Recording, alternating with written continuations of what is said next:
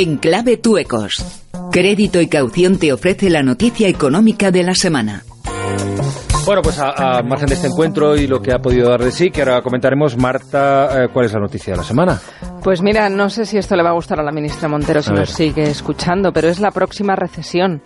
Dedica el Economist precisamente un, un, análisis muy interesante de que hay muchas papeletas de que los temores de una próxima recesión se estén bien fundados. O sea que esos, esos vientos favorables de los que hablaba la ministra no cuadran mucho con este análisis de la economía internacional que apunta que se va a desacelerar, desacelerar este año en todas las grandes economías avanzadas y, por supuesto, también en los mercados emergentes que ya están en problemas. La fortaleza del euro hace que países como Argentina o Turquía estén en problemas y las economías emergentes, no lo olvidemos, eh, eran un 43% de, las, de, de, la producción mundial en la crisis asiática, pero ahora ya son el 59%.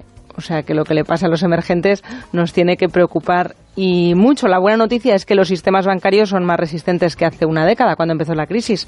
La mala que el mundo rico está muy mal preparado ahora mismo para afrontar otra porque no se ha recuperado del todo de la anterior. Todo el arsenal de políticas monetarias se ha agotado Así que a ver qué hacemos. Encima que el auge de los populismos complica la tarea, y esto es muy preocupante, de que los países trabajan juntos, que es lo que hace falta para salir de una gran recesión.